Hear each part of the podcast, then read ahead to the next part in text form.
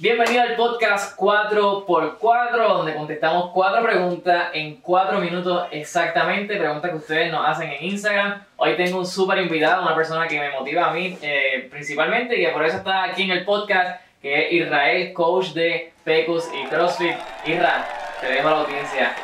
agradecido por la oportunidad este, y, y qué bueno que estemos haciendo estas cositas diferentes para esta región que abre puertas en poder conversar de este tema y muchos otros temas que, que, se pueden poner en, en este podcast. El, si no conocen a Israel, Isra es literalmente de los mejores coaches que yo he visto en mi vida. Yo no soy una persona super fit, de super fit como pueden ver, y definitivamente una persona que debe seguir las redes sociales porque pone mucha información que es bien eh, valuable. Pues si tú quieres, si tú te, importa estar fit en algún momento de tu vida, ya no tienes que ser como que la, la super persona fit, no tienes que ser como Isra, por favor. Y tenemos cuatro preguntas que vamos a ir contestando, tenemos cuatro, cuatro minutos por cada una de ellas. Estas son las preguntas que nos hicieron, o las más destacadas que nos hicieron en las redes sociales para contestar. Pero antes, me gustaría que hablara un poquito de Pecus, eh, cómo se fundó, cuál es la historia detrás de eso, qué es lo que los motivó a ustedes a empezar esto aquí en Guayama. Pues Pecus empieza un poquito antes del 2016, este grupo de panas, que ya veníamos de la filosofía de entrenar en el Functional Fitness, que es lo que le dicen CrossFit. Este, compartíamos los mismos ideales este, y vimos una oportunidad en, en la región de desarrollar un concepto y traerlo a la región de sudeste, ¿verdad? De, de, de Guayama. Y enfocarnos en educar a las personas relacionadas a lo que es el fitness este, y los movimientos funcionales y cosas que podían hacer, ¿verdad? Y muchas personas desconocen de cómo hacer las cosas y quién los puede guiar. Y pues hicimos ese invento, nos sentamos, vimos la idea, la desarrollamos. Empezamos primero en un local mucho más pequeño, ¿verdad? En, en la entrada de, de Guayama, está alrededor de 2.000 pies cuadrados. Ya con esto de, de María, este, el mall lo cerraron por circunstancias de, de que ocurrió por María. Salud. Este, y estuvimos un tiempo en la pista por seis meses. Ahí Makers, eh, que era el otro coach y, y co-dueño también, se encargó de toda este, la operación de, de, de, dar esas clases conjunto con Carlitos que nos daba el support, que es uno de nuestros coaches también. Y de ahí pasamos al mall de aquí de Plaza Walmart, donde tenemos el super local con más de 4.200 pies cuadrados. Gigante, gigante. Eh, con todos los juguetes habido y por haber en, para poder desarrollar Functional Fitness.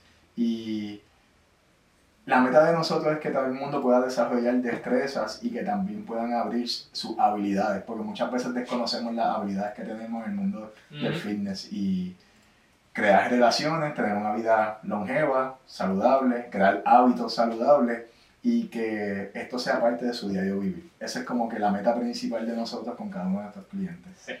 La razón principal por la que te invité, ¿verdad? que lo digo ya que estamos aquí en el podcast, eh, cuando no hay algo bueno, normalmente uno, uno, tiende a recomendarlo. Si tienes algo bueno, te compraste un reloj, tú le enseñas a todo el mundo, mira, vamos, me compré este reloj, mira, me compré los AirPods, eh, mira, tengo este iPhone. Y ver cuando tú vas a un lugar que es bueno, te da un buen servicio, normalmente tú intentas, ¿verdad? Nosotros empezamos, cuando nosotros empezamos, empezó Miquito, eh, era uno de nuestros círculos de amistades básicamente, después se añadió la esposa, se añadió CJ, y por ahí nos hemos añadido, y ahora mismo de nuestro grupo de amistades, nosotros sí, podemos mucho. llenar literalmente dos clases fáciles, sí, podemos sí. cogerle dos sesiones, y así de bueno, eh, ¿verdad? Y él los resultados, él comentaba con mi esposa hace poco, estaba tan y tan fuera de forma, que recuerdo cuando me mandaron a correr la primera vuelta de 400 metros, que yo sentía que yo me iba a morir. Y en estos días me sentí tan y tan accomplished porque hicimos 1600 corridos, que José me está de testigo, ¿verdad, José? Yeah. 1600 corridos y no paramos en ningún momento y nos sentíamos normal y seguimos la rutina como si nada. Y para mí eso es un logro, eso es un logro porque la gente piensa que como que si no tengo cuadritos o si no tengo abs o si no estoy súper fuerte, no tengo súper bíceps,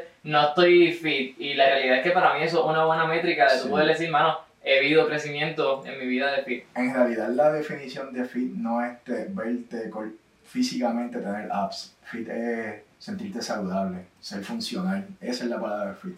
Y pues sabemos lo que estábamos hablando anteriormente, la gente liga mucho cómo tú te veas estéticamente, pero muchas veces no es tan importante cómo te estés sintiendo.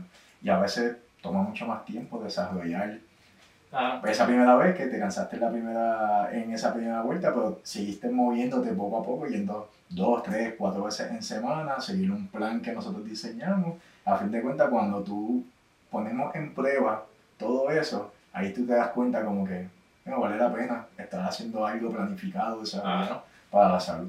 Y no, no siempre todo el mundo tiene como que esa percepción, no, tengo que verme grande, fuerte para sentirme fit. No es- no es así. Comenzamos con la primera en 3, 2, 1, empezar a correr el tiempo. ¿Cómo motivar? La primera pregunta que nos hicieron es cómo motivarse cuando no se quiere hacer nada. Y ahorita me diste un, un sneak peek de tu contestación, pero quiero que la gente escuche cómo uno se puede motivar cuando no se quiere hacer nada. Pues yo no soy el, el mejor en decir que la motivación es un factor que te ayuda. A mí no me gusta mucho utilizar la parte de la motivación como... Sí, tenemos personas que nos mo- motivan o hay personas que nos dicen, pero eso depende también de cada uno. Yo pienso que la mejor motivación es cuando tú abres los ojos todos los días. Esa es la mejor oportunidad que tú tienes para poder lograr el cambio. Si tú dejas todo como para después, lo voy a hacer después, no quiero hacerlo, no significa que no quieres hacerlo. Eh, motivación es bien relativo, bien relativo, bien relativo. Eh, yo te diría que si tú te tienes propuesto una meta, esa es, vamos a ponerlo entre comillas, la mejor motivación. a- ahora, va a depender de las acciones que tú hagas para llegar a lograr esa meta. Y algunas veces toma mucho más tiempo de lo que esperamos, pero si tú te levantas, estás cansado, trabajaste mucho, pero tu meta está clara, tú lo vas a querer hacer como quieras.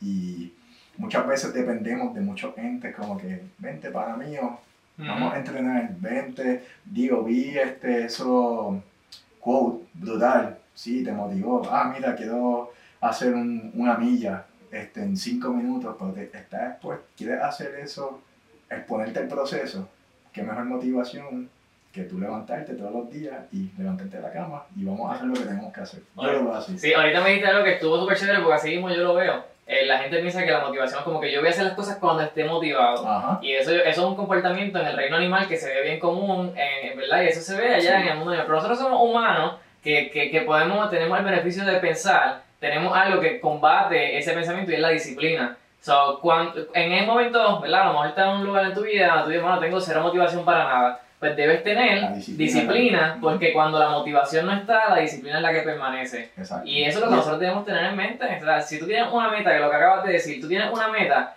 y tu meta depende de tu motivación, mejor no tengas la meta. O si tú quieres hacer un podcast, esa es tu meta, hacer un podcast, y tú vas a depender de tu motivación para empezarlo, no lo hagas. Si tú quieres hacer un negocio, tú quieres empezar un negocio, tú quieres hacer, abrir un CrossFit en Guayama, un, un centro de CrossFit en Guayama, quieres abrir un PECU y, no, y vas a depender de tu motivación, mejor no lo hagas porque la realidad es que si tú vas a empezar un proyecto, sea un negocio, sea un proyecto personal, sea un podcast, sea algo en redes sociales, sea un, proye- un proyecto personal de fitness que tú quieres tener una meta y tú vas a depender de motivación para poder lograrla, está, Es ya, ya fracasaste Sí, simplemente con es eso. que siempre estamos buscando esa palabra como que nos dé ese empujón. Yo lo veo bien superficial. Este, y todo depende de acciones, actitud, disciplina.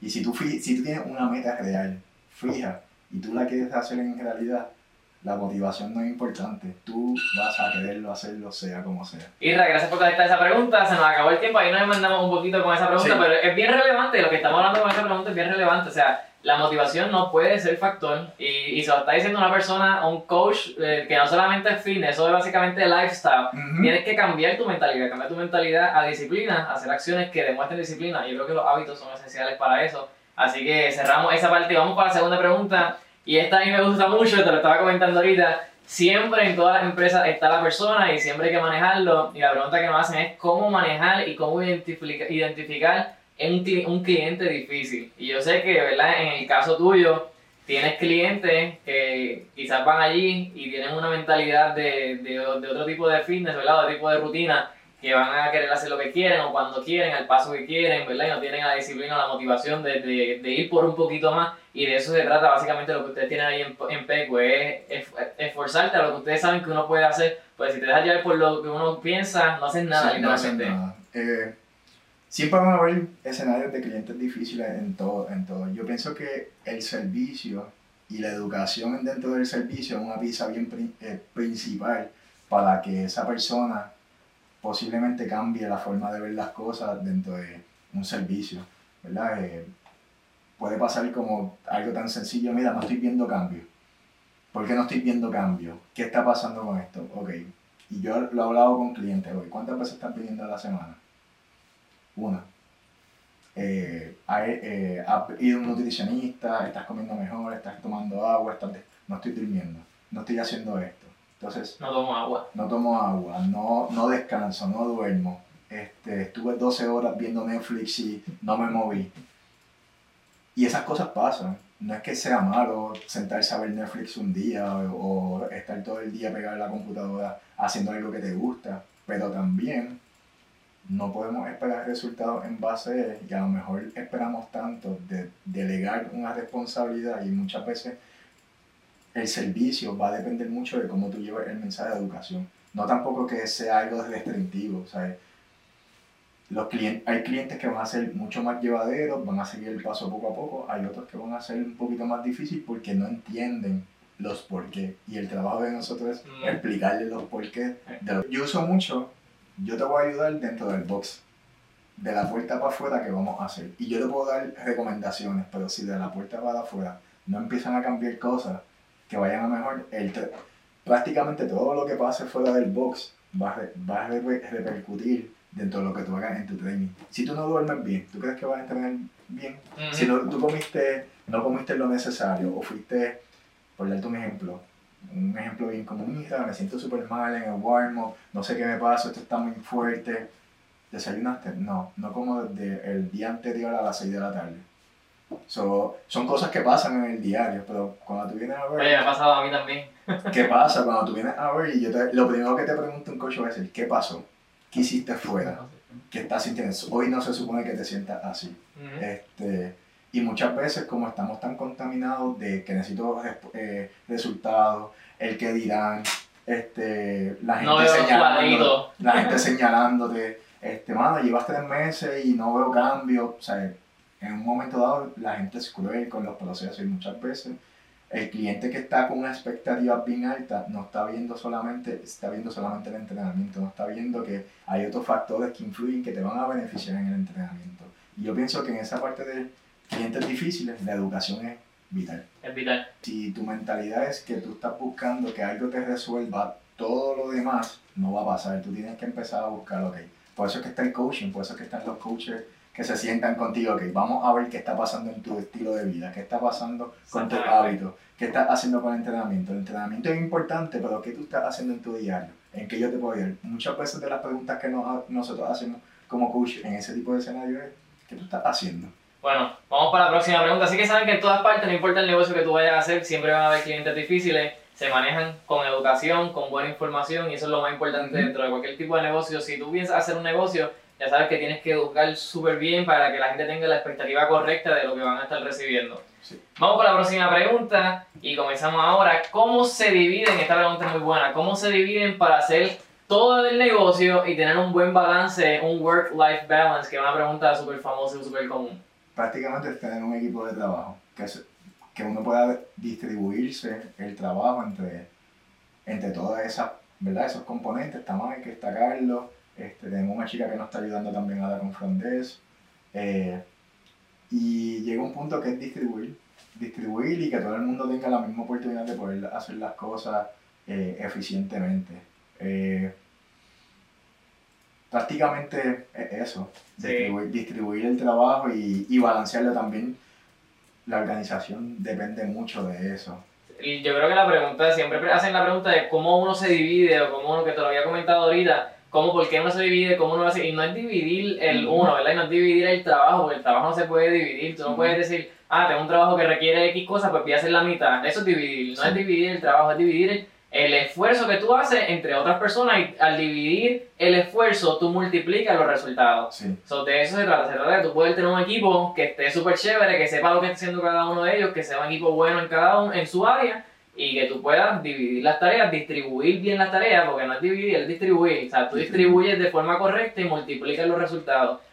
y yo creo que de esa forma, si yo, por ejemplo, yo cuando yo comencé, yo era un caos en organización, yo era un caos, o sea, tenía una buena visión, que sabía lo que quería hacer, tenía la idea clara, estábamos viendo resultados, pero si uno no se organiza, ¿verdad? Que es lo que tú acabas de decir, si tú no te organizas va a ser imposible. Yo no podía salir a, a fiestas con mi familia, yo no podía viajar, yo no podía hacer nada. ¿Y de qué me, de qué me sirve a mí fajarme, trabajar 16 horas al día si no puedo disfrutar la vida absolutamente en ningún aspecto? O sea, no puedo hacer nada de lo que me gusta porque estoy todo el tiempo trabajando. Sí, yo, yo hace poquito yo puse un post sobre eso porque mucha gente me preguntó cómo yo sacaba tiempo para poder hacer padres. Con tanta, mucha gente sabe todo lo que yo hago.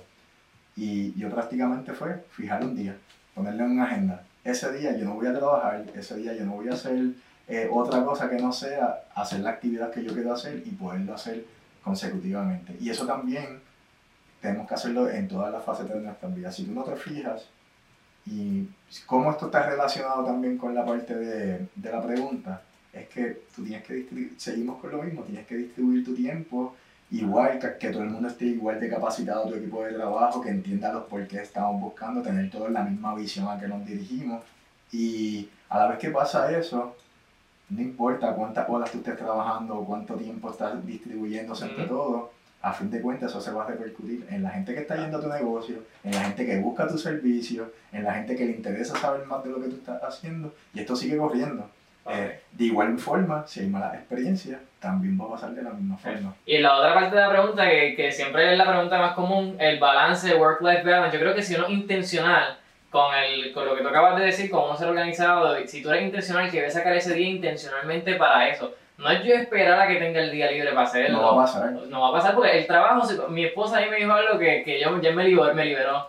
El, el trabajo siempre va a estar Tú llegas mañana y el trabajo te va a esperar. Va a seguir. Y va a seguir ahí. O sea, tú tienes que asegurarte de, de, poder disfrutar la vida mientras lo estás haciendo y disfrutar del proceso, porque si no, le vas a coger un odio al proyecto que sea que estés trabajando, que te robó la vida básicamente, sí. y tú no quieres que pase eso. Vamos para la próxima pregunta. Y esta pregunta yo creo que puede ayudar a mucha gente que yo lo hubiese preguntado. Soy novato en fitness. ¿Qué me recomiendas para cumplir mi meta física? Primero es educarte.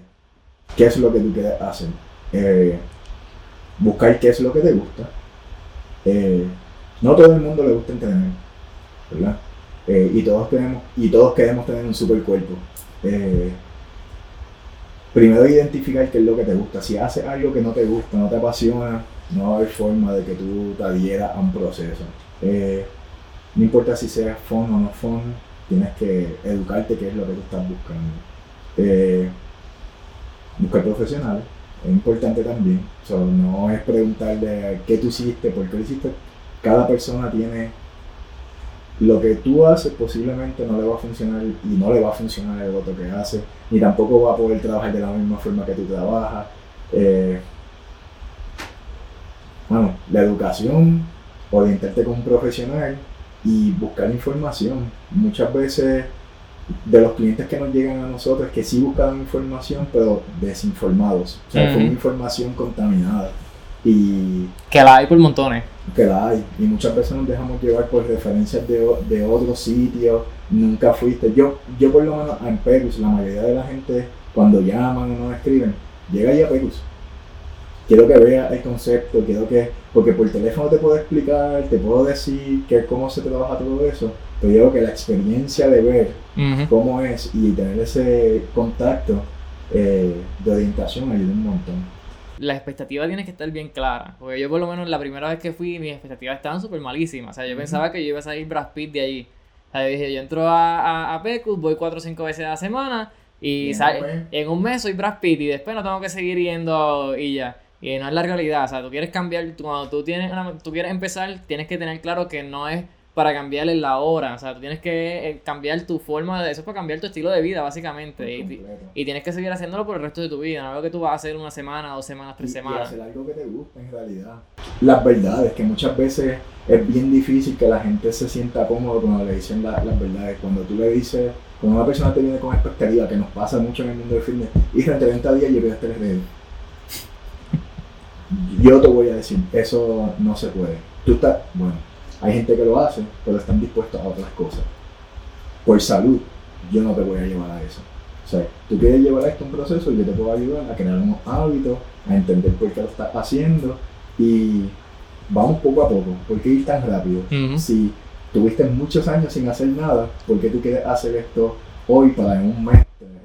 Sí, desde el punto de vista, otra vez, desde el punto de vista de principiante, cuando yo hice yo, yo decía, bueno, si voy a hacerlo por 30 días, me voy a fajar cada día que yo vaya, bueno, lo voy a hacer súper duro. Y la realidad es que cada día yo salía súper explotado todo día me levantaba más cansado que el día anterior y más cansado que el día anterior. Y un agotamiento que tú decías, mano, cuando tú empiezas, tú entiendes bien la expectativa y tú bajas la expectativa un poquito y dices, mano, esto es lo real. Esto es lo que me toca a mi tipo de cuerpo, esto es lo que me toca a mí. Yo lo puedo hacer todos los días. Exactamente. Y, y como dicen allí, tú tienes que hacer esto como si lo fueras a hacer por el resto de tu vida. Y tú vas al pace que tú puedes hacerlo por el resto de tu vida. Bueno, gracias a ustedes por estar, por estar sintonizando con nosotros, ¿verdad? Estar conectado viendo 4x4. Este, Israel, coach de, de PECUS, gracias por estar con nosotros. Te lo agradecemos un montón. Somos fan de lo que están haciendo, así que esperamos que sigan creciendo y que se sigan multiplicando los PECUS en todo Puerto Rico para que el concepto se siga multiplicando. Así que hasta la próxima. Recuerden estar pendientes. El próximo tema es de mercadeo directamente y tenemos una invitada especial. Se llama Carolina Sánchez, directora de mercadeo en Céntrico. Excelente recurso. Así que pendientes de las redes sociales para que hagan sus preguntas. Y hasta la próxima.